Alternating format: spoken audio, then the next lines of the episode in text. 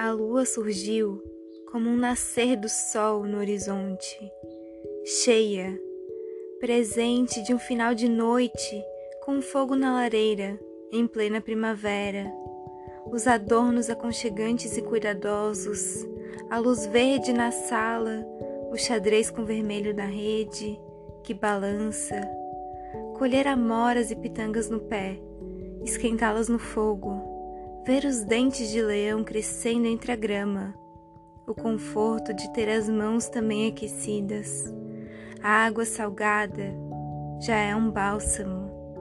Aprendi tudo o que pude com vocês. Saber não ocupa lugar. Legado da grande matriarca.